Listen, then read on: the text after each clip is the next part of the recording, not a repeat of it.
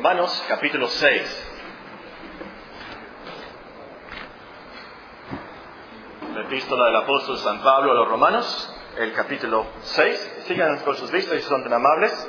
Voy a comenzarles a leer en el versículo 15. Romanos 6, 15. ¿Qué pues? ¿Pecaremos porque no estamos bajo la ley, sino bajo la gracia? En ninguna manera. ¿No sabéis que si os sometéis a alguien como esclavos para obedecerle, sois esclavos de aquel a quien obedecéis, sea del pecado para muerte o sea de la obediencia para justicia?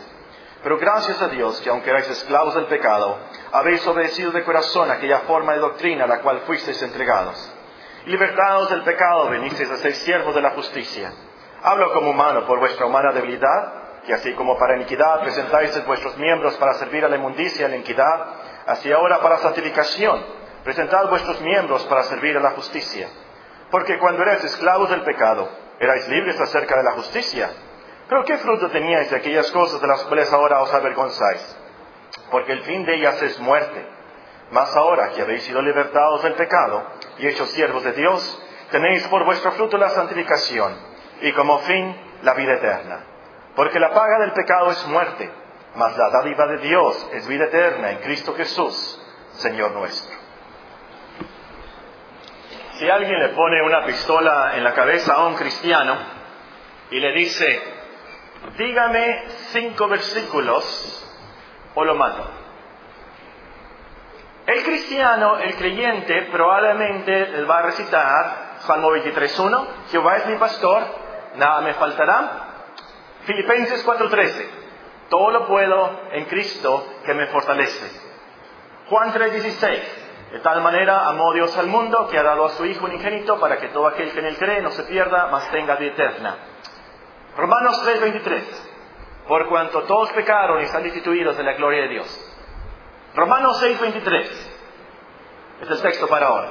Romanos capítulo 6 y versículo 23 nos dice, porque la paga del pecado es muerte, mas la dádiva de Dios es vida eterna en Cristo Jesús, Señor nuestro. Un versículo muy conocido, uno de los clásicos, por así decirlo, de la cristiandad. Este es el versículo para este día. Un versículo muy importante, súper importante, es la conclusión de esta sección de Romanos. Y el apóstol recalca que es importante porque termina este versículo mencionando el nombre completo de nuestro Señor Jesucristo. Vean lo que dice el versículo. Porque la paga del pecado es muerte, mas la dádiva de Dios es vida eterna en Cristo Jesús, Señor nuestro. Lo hubiéramos entendido si el apóstol hubiera escrito es vida eterna en Cristo, hubiera sido suficiente, lo hubiéramos entendido. Pero él lo termina así. Él, por así decirlo, pone el nombre completo de nuestro Señor Jesucristo. Y esto lo hace, ya lo hemos notado, esto lo hace al terminar conclusiones importantes. A los que notan, pueden escribir aquí, pueden notarlo.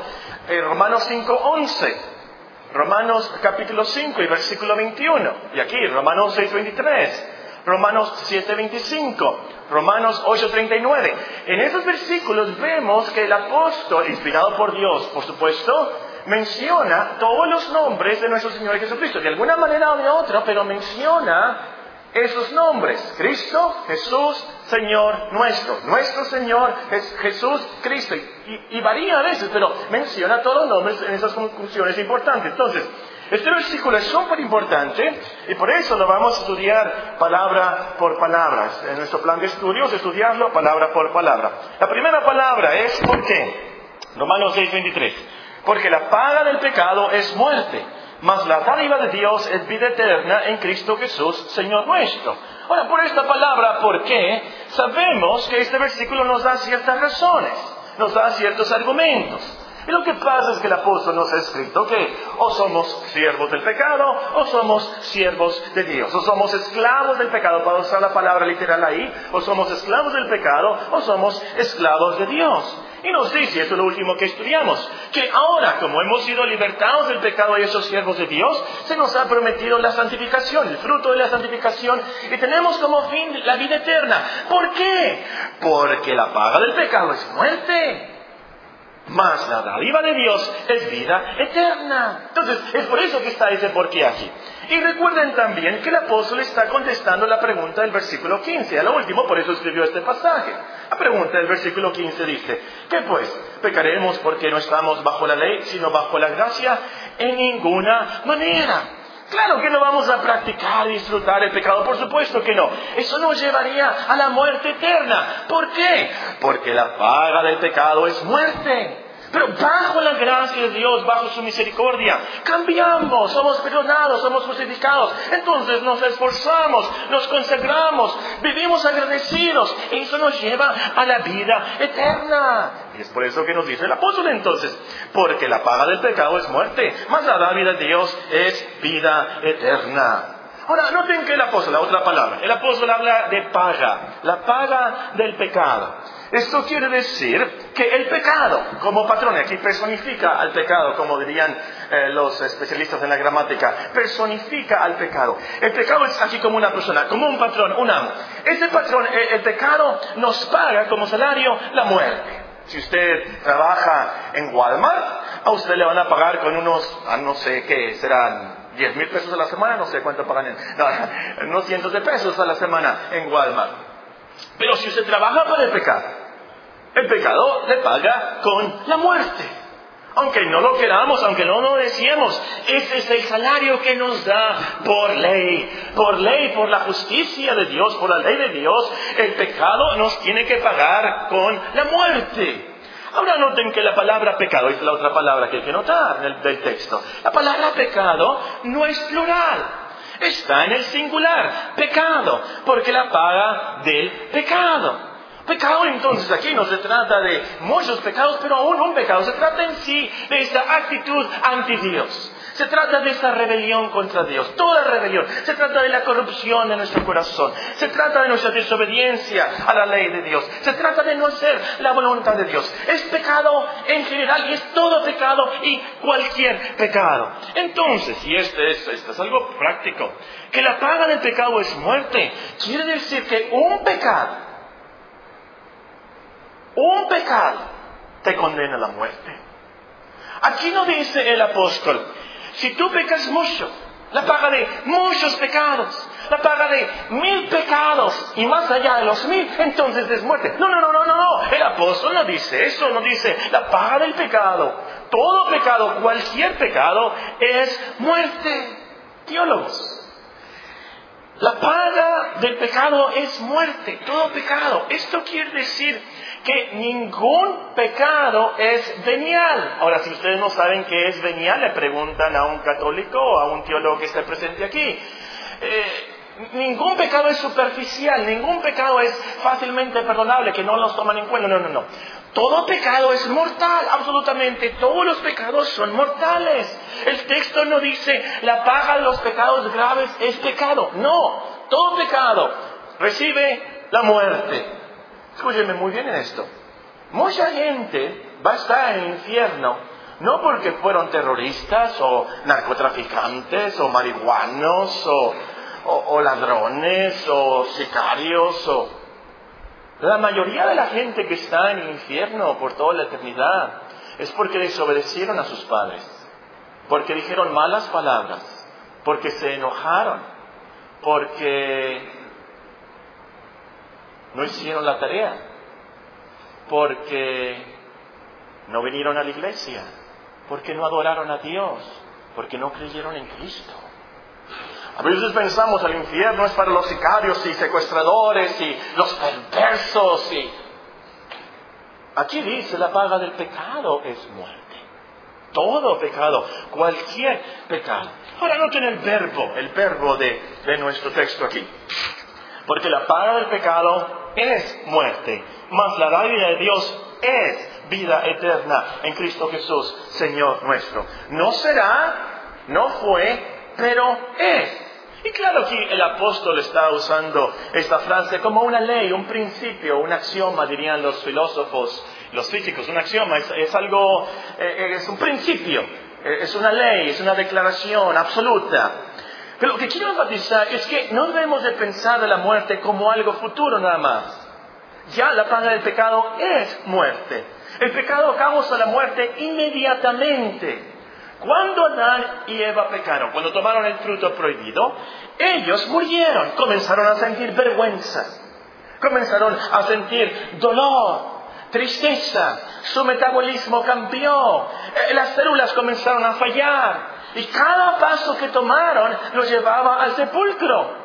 Pero lo peor, y eso se trató de la muerte, ya una separación entre ellos y Dios, ya no había la comunión como había antes. Adán, ¿dónde estás? Me escondí, tenía vergüenza, ya no había la misma comunión y eso es muerte a lo último. La separación entre nosotros y Dios. Eso es la muerte. Ahora, eso nos lleva al, segundo, al, siguiente concepto de nuestro texto y es el más horrible y el espantoso. Porque la paga del pecado es muerte, muerte. La verdad es que no hay predicador, no hay teólogo que pudiera explicarnos realmente todo lo que incluye esta palabra tan horrible. Muerte aquí no se trata de que el corazón deja de latir y dejamos de, respirar, o que eh, hay muerte cerebral, o que es una aniquilación total. No, no, no, no se trata de eso. Muerte aquí es encontrarse con vida eterna, es lo opuesto a vida eterna. Como dice en Apocalipsis, se trata de la muerte segunda. Es el castigo, es muerte como castigo, como la renumeración del pecado contra la santidad y la majestad de Dios. Se trata entonces de la muerte eterna, el castigo, la irrevocable separación entre nosotros, y eso es la muerte segunda, la irrevocable separación entre nosotros y Dios, para siempre sin Dios, sin ninguna esperanza de poder reconciliarnos con Dios. Y esto es para siempre. Hay algunas personas que piensan, bueno, a lo último, de alguna manera, aunque estemos en el infierno, Dios va a volver a sacrificar a su Hijo y nos va a salvar a todos. No, no, no, no, eso no es lo que dice la Biblia. Es la separación para siempre, eterna, por los siglos de los siglos, para usar la palabra ahí de, de la Biblia. Es para siempre, sin fin. ¿Saben qué significa eso? Es uno de nuestros problemas, que no captamos qué es la eternidad. Imagínense que el castigo fuera que usted caminara de Hermosillo a Bahía de Quino y trajera un granito de arena y volviera a caminar de Bahía de Quino a Hermosillo. Y el castigo fuera que trajera todos los granitos de arena de toda la playa de Bahía de Quino y los trajera aquí a Hermosillo, uno por uno, caminando. En teoría pudiera hacer eso por toda la eternidad castigado así. pero en teoría, usted algún día, después de miles de millones de años, a lo mejor termina ese castigo. Porque la arena es limitada. Algún día terminaría ese castigo. Pero esos miles de millones de años ni siquiera fueron el comienzo de la eternidad, porque la eternidad es para siempre, millones y millones y millones y millones y millones y millones de años, para siempre, sin fin, sin fin. La segunda muerte es el castigo sin fin, para siempre, nunca termina. Eso es parte de lo espantoso de lo que es el castigo, de la muerte. Nada de esperanza, nada de gozo, nada de paz, ninguna esperanza de salvación que termine ese castigo por toda la eternidad. Entonces, no se imaginen, hermanos y amigos, que la muerte se está acostada en un ataúd por toda la eternidad.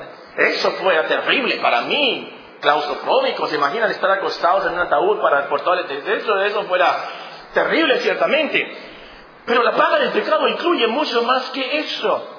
Se trata de todas las cosas malas que nos pudieran suceder, todo lo más trágico y las misterias de esta vida y del futuro. Y de eso se trata el castigo del pecado. La mejor descripción que pude encontrar de ese castigo del pecado la encontré en un catecismo cristiano escrito en el siglo XVII. Escuchen lo que dice el catecismo, un catecismo cristiano. La pregunta es, ¿en qué consiste la miseria del estado en que cayó el hombre a causa del pecado? La caída, esta es la respuesta, la caída, la caída de Adán y Eva, la caída del hombre, hizo que el género humano perdiera la comunión con Dios. Eso es la muerte perdiera la comunión con Dios, quedara bajo el desagrado de Dios. Así que nosotros somos por naturaleza hijos de ira, esclavos de Satanás, y justamente expuestos a todo castigo, tanto en este mundo como en el venidero. Y, la otra pregunta es, ¿cuáles son los castigos del pecado en este mundo? Los castigos del pecado en este mundo son la ceguedad de entendimiento, un sentimiento perverso, la fuerza del engaño en nuestras vidas, la dureza de corazón, horror a la conciencia y sus remordimientos, afecciones débiles. En lo externo, es decir, en el cuerpo, en lo fuera del alma, todos los males que vienen sobre nuestro cuerpo, nombre, estado, relaciones y empleos, juntamente con la muerte física misma. La última pregunta que quiero leerles dice, ¿cuál será el castigo del pecado en el mundo venidero? El castigo del pecado en el mundo venidero será la separación eterna de la saludable presencia de Dios y los tormentos más graves tanto en el alma como en el cuerpo, en el fuego de infierno, por siempre y sin intermisión, es decir, sin interrupción, para siempre. Nuestro Señor Jesucristo habló mucho de esto, es el que más nos advirtió de esto. Él es el único que nos contó, y es el único que nos pudiera haber contado, acerca de la muerte en el infierno. Nos cuenta de la historia de un hombre muriéndose y sufriendo el castigo de la muerte en el infierno. Y nos dice, les voy a leer parte nada más, si ustedes recordarán la historia de Lázaro y el rico. Nos dice que el hombre, ese hombre pecador que murió incrédulo, sin arrepentirse, gritó, Padre Abraham, ten misericordia de mí y envía a Lázaro para que moje la punta de su dedo en agua y refresque mi lengua, porque estoy atormentado en esta llama.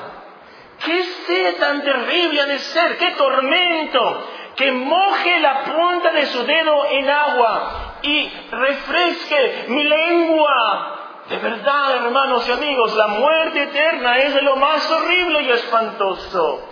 Porque la paga del pecado es muerte. De verdad, eso es increíblemente horrible y espantoso y doloroso. Eso es lo que dice la primera parte, lo negativo, por así decirlo, del versículo. Después vamos a ver lo positivo. Lo quiero terminar con unos comentarios prácticos sobre esta frase de nuestro texto. Porque la paga del pecado es muerte. Muy bien, en primer lugar, el primer comentario. Que la paga del pecado es muerte no es una invención del apóstol Pablo. Él, no sacó esto de la mitología griega. Que la paga del pecado es muerte, es la verdad absoluta de Dios. Es Dios quien dijo en un profeta, el alma que pecare, esa morirá. Es Dios quien dijo, la concupiscencia, después de que ha concebido, la luz al pecado. Y el pecado, siendo consumado, la luz, la muerte. Esta es una ley de Dios, es un principio de Dios, es un axioma de Dios, es una ley inquebrantable, no hay excepciones. Dios es tan santo y tan justo y perfecto que no puede, no puede hacer excepciones. Y la prueba está en el Calvario. En el Calvario, Cristo murió.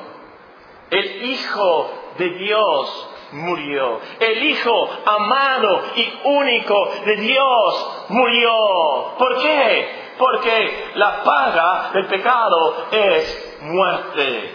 Cristo tenía que morir y Dios no hizo una excepción.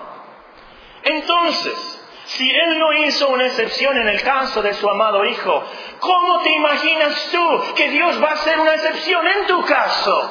Ah, Dios, no, no me va a castigar así. Yo no soy tan malo como mi vecino, el que está en la cárcel, el secario eso, el secuestrador eso, el perverso es.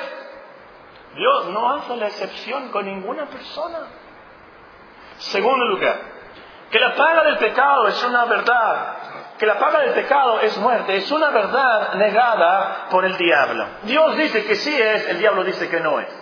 Desde el principio ha sido así. ¿Se acuerdan? Eh, la, serpiente astuta eh, seduciendo a Eva. ¿Se acuerdan? Y, engañándola. Ah, con que dijo Dios, ah, no, no, no, no moriréis. Si tú tomas el fruto prohibido, vas a ser como Dios. Seréis tan sabios como Dios. Tendréis la sabiduría de Dios. Pero una mordida, eso no te va a matar, no moriréis. Y así nos dice a cada uno de nosotros, tú, tú no te vas a morir, no te preocupes. El diablo nos dice, el pecado te paga, no con la muerte, te va a pagar con emoción. El pecado te va a pagar con diversión. El pecado te va a pagar con prosperidad. El pecado te va a pagar con entretenimiento. Y tú te lo mereces esto. Lo que nos dice el diablo. Tú te mereces esto. Tú te mereces bien. Tú, tú no te mereces el mal. Tú no te mereces la muerte. Dios te dice, la paga del pecado es muerte. El diablo te dice, ah, no, no es cierto. El diablo te dice, no te preocupes, no te va a pasar nada, son unos pecaditos, mira, todos lo hacen. No te va a pasar nada. Dios es muy misericordioso, te dice el diablo. Dios es bondadoso, es, Dios es amor, te dice el diablo. E, Él no te va a castigar con la muerte. Dios dice, el alma que pecare, esa morirá. Dios dice, porque la paga del pecado es muerte. Créele a Dios, no le creas al diablo. Y en lo práctico, cuando el diablo te tiente al pecado de la pornografía, tú piensa, tú reflexiona. La paga del pecado es muerte. Esto es muy grave. Esto es muy serio ante Dios. Cuando seas tentada a gritarle a tu esposo, o criticar a tu esposa, o mentir a la maestra, o robar en la tiendita, piensa, la paga del pecado es muerte. Esto es muy grave. Esto es muy serio ante Dios. En tercer lugar, la paga del pecado cancela los deleites temporales del pecado. La paga del pecado, que es muerte, cancela, minimiza, no sé qué palabra usar, los, los, deleites temporales del pecado. En otras palabras, hermanos, amigos, no vale la pena pecar. No vale la pena pecar. Muchas veces pecamos porque al pecar sentimos ciertos deleites, cierto éxtasis, ciertas satisfacciones, cierto placer. Pero esos placeres son muy temporales.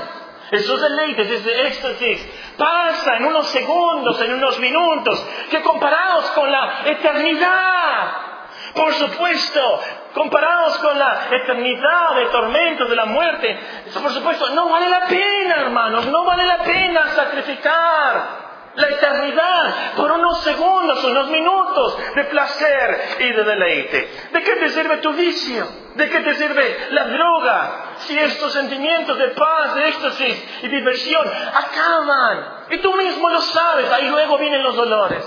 Ahí vienen los remordimientos, ahí vienen las migrañas. ¿Y por qué hice eso? después de eso y del asco y la muerte por toda la eternidad. No vale la pena pecar. ¿De qué te sirve mentir? ¿De qué te sirve enojarte con tu esposo? ¿De qué te sirve robar y pegar? Y todas esas actitudes soberbias. Al último es orgullo hacer eso. ¿Y por qué piensas tú? Porque yo voy a hacer lo que yo quiero. ¿Y qué? Yo tengo mi autoestima. ¿Y qué? ¿De qué te sirve lo último? Si te vas a lamentar que hiciste eso con tus padres, con tus hijos, con tus vecinos, con tus compañeros en el trabajo, te vas a tener esos remordimientos que, ¿cómo es posible que yo haya hecho eso? Entonces, si la paga del pecado es muerte, por supuesto que no vale la pena pecar y esos deseos y diversiones y, y placeres que pasan tan rápido, hermanos. En cuarto lugar, que la paga del pecado es muerte, explica la muerte de nuestro Señor Jesucristo en la cruz. ¿Por qué no es que nuestro Señor Jesucristo no, nada más vino a enseñarnos de Dios? ¿Por qué es que nuestro Señor Jesucristo no vino nada más a darnos un ejemplo de vivir una vida bien?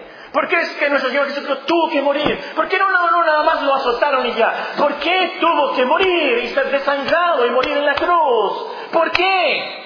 Porque la paga del pecado es muerte. Por eso. No que él pecó, por supuesto, él nunca pecó. Él nunca dijo una mentirita blanca o mentirita piadosa, como dice alguna gente. Él nunca dijo una mala palabra. Él nunca desobedeció a sus padres. Él nunca hizo nada malo, por supuesto. Él fue perfecto.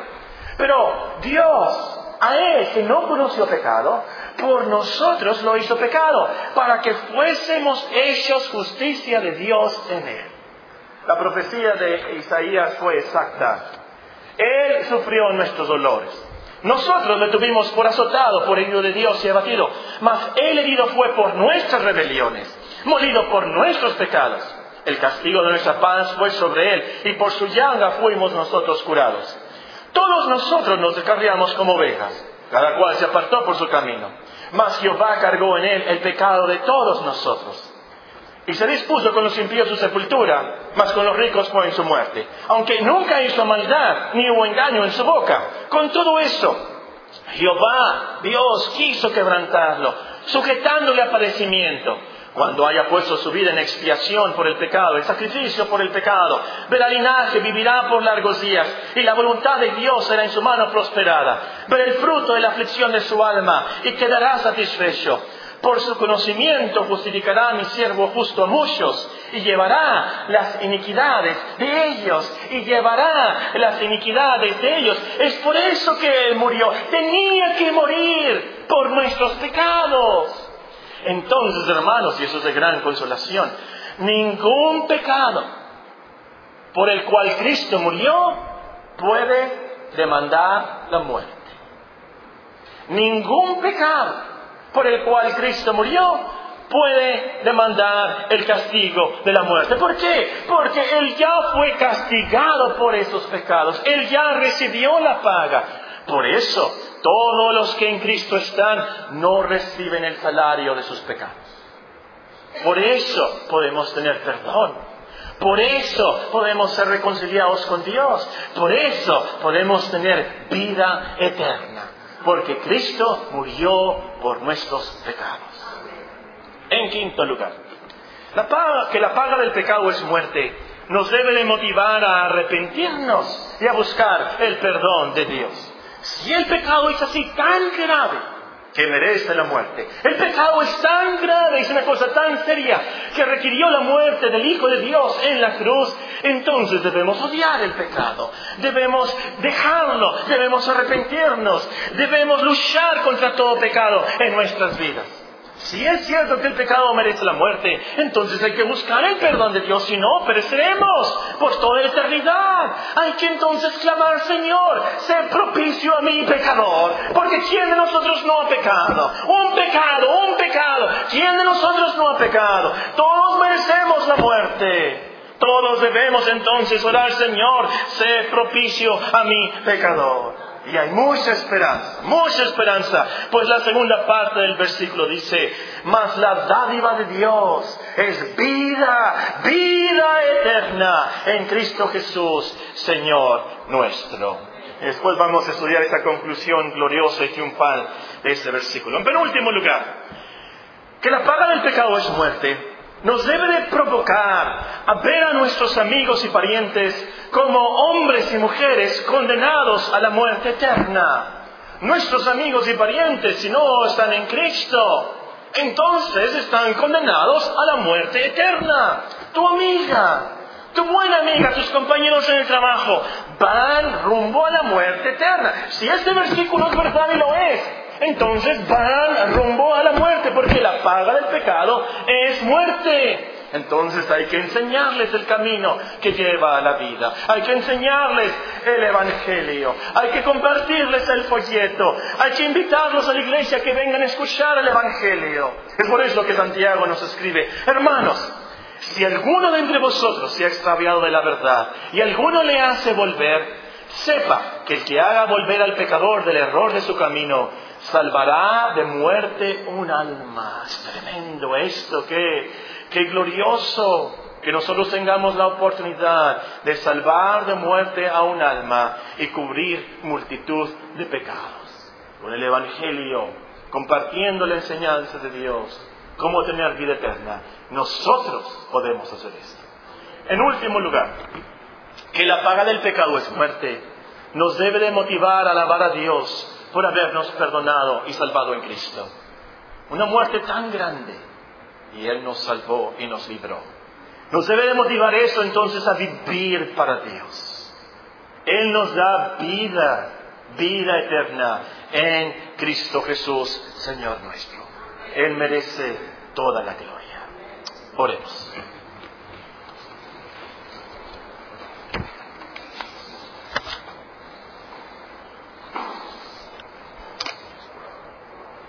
Porque la paga del pecado es muerte, mas la dádiva de Dios es vida eterna.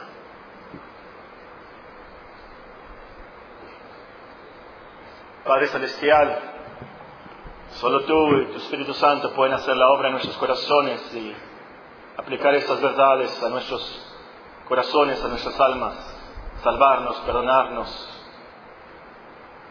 hacernos nacer de nuevo, darnos esa esperanza de vida eterna. Te rogamos, Señor, que en esta mañana captemos estas lecciones y vivamos una vida diferente, que todos los días nos arrepintamos, que todos los días busquemos el perdón de Dios, que todos los días perseveremos en la fe de Cristo. Salva, Señor, a nuestros hijos, a nuestros amigos, a nuestros vecinos. Oh Señor, ten piedad de ellos. Te pedimos, Señor, que nos des de esa alabanza, ese gozo, esa alegría de saber que tú nos has librado de tan grande muerte. Ayúdanos a santificar ese tu día. Sé con tu pueblo, por los méritos de Cristo, nuestro Salvador. Amén.